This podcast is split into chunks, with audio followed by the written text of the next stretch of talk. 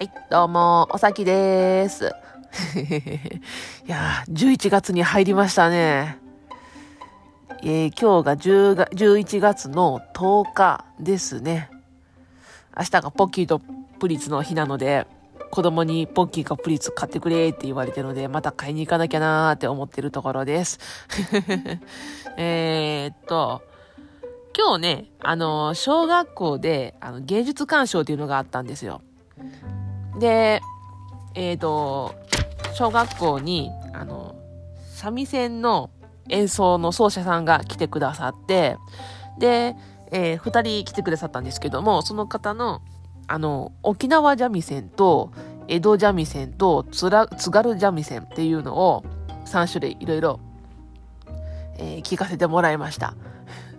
もうね、えー、ソーラン節とかコキリコ節とかっていう、あの、昔ながらのやつから、あの、鬼滅の刃のオープニングのグレンゲとか、あと、えーとね、ドラえもん？え？ドラえもんだっけ？なんかね、サザエさんのオープニングとか、あの、踊るポンポコリンとか、なんかね、すごい子供向けの音楽もいろいろ演奏してくださって、すごい良かったなーって思います。あとね、あの、沖縄三味線で、あの、au の CM の、あの、浦島太郎、浦ちゃんがしあの歌ってた、あの、海の声って歌も演奏してくれましたね。いやー、良かったです。あの、三味線の演奏って初めて聞いたんですけれども、あの、あれ、弾くっていうよりも叩くっていうらしいですね、演奏する時のことを。ギターとかウクレレは弾くって言うんですけども、こう、三味線はバチで、あの、弦をベチンベチンって叩くように演奏するから、あの、弾くじゃなくて叩くって言うんですよって言ってらして、へー、そうなんや、知らんかったとか思いながら聞いてました。うんね、こういう、あの、今回のやつも、あの、小学生と中学生、小中学校の一貫校なので、あの、小中学生みんな聞いてたんですけども、あの、保護者の方も来ていいですよってことだったんで、わー、やったーって喜びさんで言ったら、あの、保護者の人がね、なんかね、あの、3、4人ぐらいしかいなくって うん、まあ、お仕事ね、平日なのでみんな仕事してはんのかなって思うんですけれども、うん、あんまりこういうのに興味ない人多いのかなって思いました。結構ね、私あの、芸術鑑賞ってていうんですかね、あの音楽を生で演奏を聴いたりとか、あとあの美術館に絵見に行ったりとか、そういうの結構好きなんですよね。博物館に行ったりとか。で、うちの親が、あの、よく私がちっちゃい時に、あの、天王寺でやってる日展っていうのを、あれ、正式名称なんて言うんでしょうね。日展、日展って呼んでたんですけども、日本の2に展示の展で日展っていう。あれをね、あの、定期的に連れてってくれてたので、あれよく見に行ったんですけども、あの、子供の時はね、全然よくわかんなかったんですよ。あの、習字で達筆でシャーって書いてあるのを見たって見ても、うん、なんか、蛇かなとかね こっちはミミズかなみたいな、もう全然わかんないんですよね。もう何書いてあるのかもわかんないし、漢字も読めないし。で、なんか、ブロンズ像とか見ても、まあ、あ男の人だなとか、女の人だなとか、なんじゃこりゃとかね 特に何も思ったりしなくて、うん。まあ、ただ連れてきてくれてるから、聞いて、見てるだけみたいな感じだったんですけれども、大人になって結構あの時いろいろ見てたんよかったなって思うんですよ。だから分からないなりにも何かしらやっぱり印象に残ってることはあるんですよね。あの、なんか、えー、陶芸とかしてても、めっちゃ指の跡ペタペタペタってついてる、残ってるような作品見ても、ああ、なんか、ああいう指の跡があるからこそ、あこういう風に作ってるんだ、とか、うん、よく見たら爪の跡全然ないからめっちゃ爪切ってんのかな、とかね。なんかいろんなとこ結構見てないので子供見てるんですよね。あの、絵とか絵画とかでもなんか色の取り合わせだとか、こんな感じに使ったら暗い感じの絵になるし、こういう風にしたら明るい絵になるし、写実的な絵とか、抽象的な絵とかいろいろ、わからないにも、なりにも何かしら感じてることがあるから、やっぱりちっちゃいうちからそういう芸術鑑賞っていうのはすべきだよなっていう風に私が思ってるんですよね。で、うちの子供たちにもいろいろ見せたいんですけれども、なかなかね、コロナですし、今ちょっと落ち着いてますけども、コロナもあって、なかなかね、連れて行けないんですよね。ね、本当は今頃ね、あの、奈良で正倉院展もやってるんで、まだやってんのかなあの、連れて行きたいなとか思ってたんですけどもね、結構な人混みになるので行けず。うん、音楽もね、あの、旦那が吹奏楽部、あの、村に吹奏楽部っていうか、あ吹奏楽部があって、でその学部に、楽団に所属してるので、毎年春になったら、あの、演奏会があったので、毎年春に子供と連れて演奏会聞きに行ってたんですけれども、まあ、ここ2年ほどコロナで中止で亡くなっちゃって行けてないんですよね。だから下の子ってね、あの、旦那の演奏を聞いたことないんですよ。かわいそうに。上の子は結構ね、見た、何度か見たことあるのを覚えてるらしいんですけれども。で、そういうのがあった中で、あの、今日の芸術鑑賞会もあったんですけれども、その前にね、あの、小中学校で、なんでしょう、あれは、えっ、ー、とね、発表会というか、あの、文化祭みたいのがあったんですね。作品展示したり、あの、楽器の演奏したりっていうの。で、それ保護者参加であったので行ってきたんですけれども、いやー、あれも楽しかった。もうね、作品やってるのがね、小学生とか中学生なので、あの、そんな、すごい博物館みたいな、素晴らしい作品が並んでるって感じじゃない、ではないんですよ。もう細僕な子供たちが一生懸命作った作品とか、もうなんか、先生に言われて、イエーイとか言いながら、いやいや作ったような作品とか、いろんなのがあるんですけども、いやー、やっぱりいいですね。生で見るっていうのは。うちの小学校ね、なんかね、あの、授業で陶芸やるらしいんですよ。で、あの、焼き物、小学校の1年生とか2年生だったら、こう、平面的な、えっ、ー、と、1年生は何だっけかな動物作ったのかなうちの子なんかハムスター作るって言ってハムスターの顔を作ってましたけども、で2年生が、なんだっけ、海の生き物だったかな。作ったり、で他の学年忘れちゃったんですけどもが自分が履いてみたい憧れの靴を焼き物で作ったりだとか。なんかいろんなもん焼き物作って展示してありましたね。で高学年になったらなんか巻物も書くらしくって。で自分のオリジナルのなんとか絵巻みたいな自分でタイトルつけて。で、巻物、ちょっとね、鳥獣戯画みたいなストーリー仕立てになってるものから、あの、単なる一枚絵みたいな感じで描いてるのとか、あとなんか推しのアイドルグループについてを書いてたりとか、なんかいろんな個性が出てて面白いなーって思いながら読んでました。うん、どうだか見てました。演奏の方もね、あの、私が子供の時の演奏会だと、あの、大体えトライアングルタンバリンカスタネットで大太鼓小太鼓みたいな感じの打楽器が多かったんですけどもあとシンバルかな。ジャーンって 鳴らすのが多かったんですけどもなんかねうちの小学校ねあの音楽のその辺全部まとめてドラムを叩いてましたね。一学年10人もいないぐらいなのでねあのタンバリンシンバル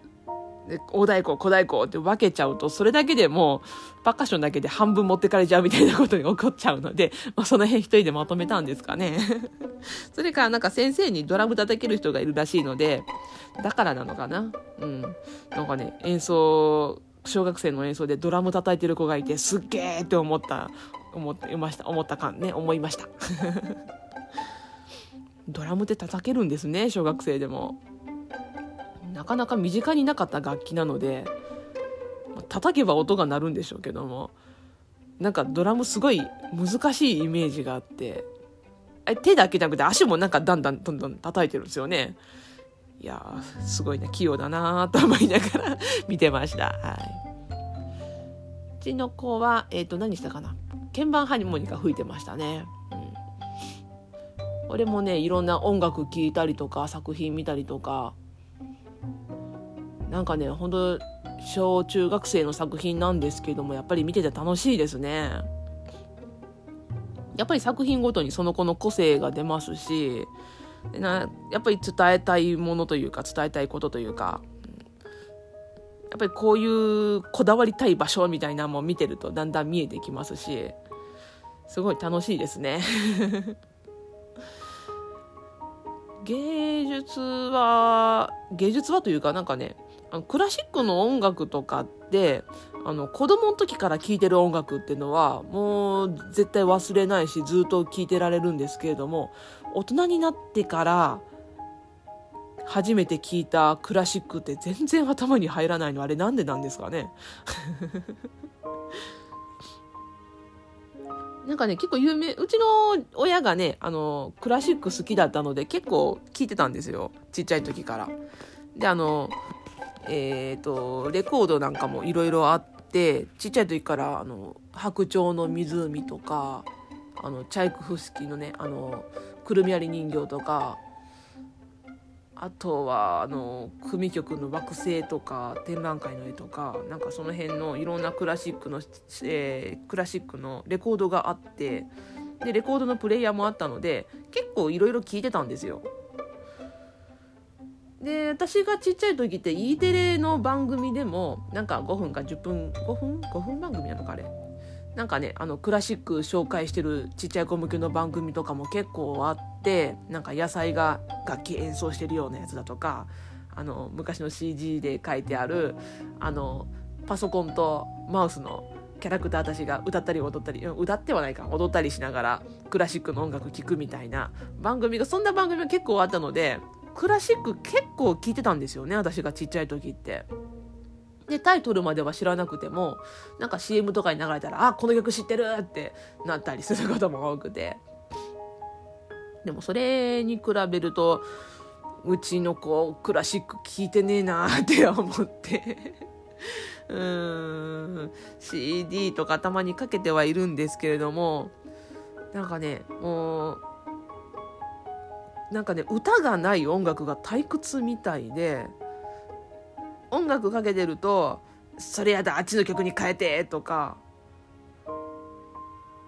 こ「この曲がいい」とか言ってきてすぐ変えられてしまうんですよ。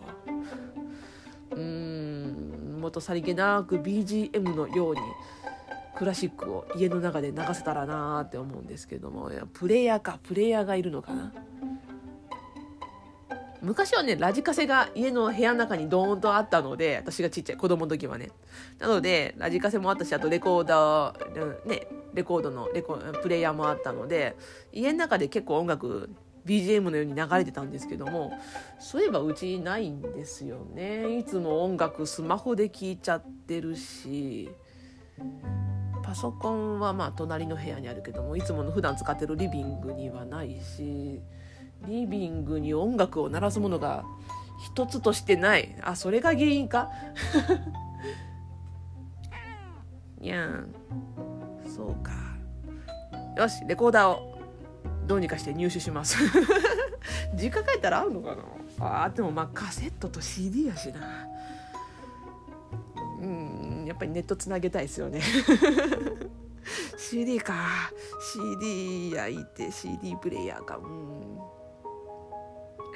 ぱり今のね、うん、なんか Bluetooth とかで飛ばせるようなやつが欲しいっすね。あ、でも Bluetooth で飛ばすと、それでスマホ一つ潰れちゃうんですよね。なんかそれで音楽流してる間になんか YouTube 開けないみたいな。じゃあ独立してやっぱり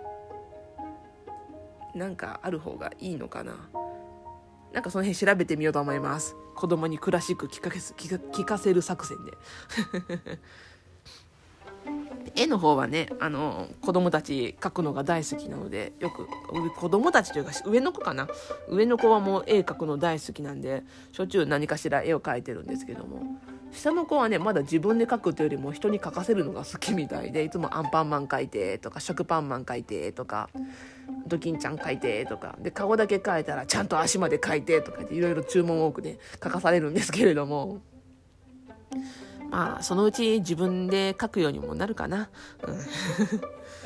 そう今ね、えっ、ー、と、あと、上の子工作も好きですね。なんか牛乳パックとか箱とか段ボールとか、なんか見かけたら、トイレットペーパーの芯なんかも、これ使っていいとかって聞いてきて、いいよって言ったら、もうなんかちょきちょきペタペタいろいろ作ったりしてますね。あと学童の方でもなんかいらない空き箱とかそういうトイレットペーパーの芯とか集めて置いといてくださってるみたいでよくねあの上の子が学童で工作作ったやつ持って帰ってくるんですよね。でこの前お菓子の空き箱と牛乳パックを切り開いた切り開いたやつを使ってあの、えー、これは化粧お化粧する化粧台？中に三面鏡みたいな感じのやつ作って持って帰ってきてましたね。でお菓子の箱とか折り紙とかいろいろ使ってあのファンデーションとかチークとかリップとかグロスとかでなんかいろいろ作っててこれがアイシャドウでアイブロウでとか。なんかねあの私の化粧ポーチよりも充実してるいろいろ作って持って帰ってきてました。あまり私化粧しない方なんですけれどもそんなねしっかりやらないんですけどもなんかどこで覚えてくるんですかね？YouTube かな？なんかアイブロウなんかよく知ってたなって思うんですけれども。なんかねいろいろ作ってあのリップなんかもちゃんと蓋と本体からパカッと蓋が取れるようにしてあって結構凝ってるような作ってましたね。アイシャドウは何色と何色があってとかリップも何色と何色があってこっちがピンク系でこっちがオレンジ系でとかでなんかいろいろ作ってましたね。あと手鏡と何作ってたかな？なんかいろいろ作ってました。結構ね子供の工作見るの好きですね、うん、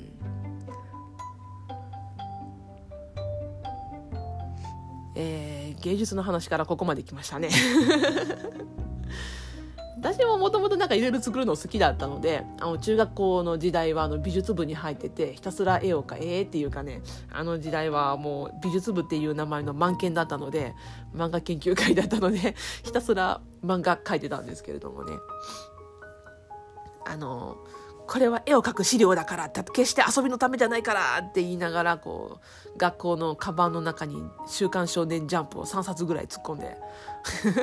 教科書は置き置き弁して うん、漫画ばっかり詰め込んで美術室に通ってましたね。いやあれはあの時は楽しかった。中学の3年間が一番絵描いてましたね。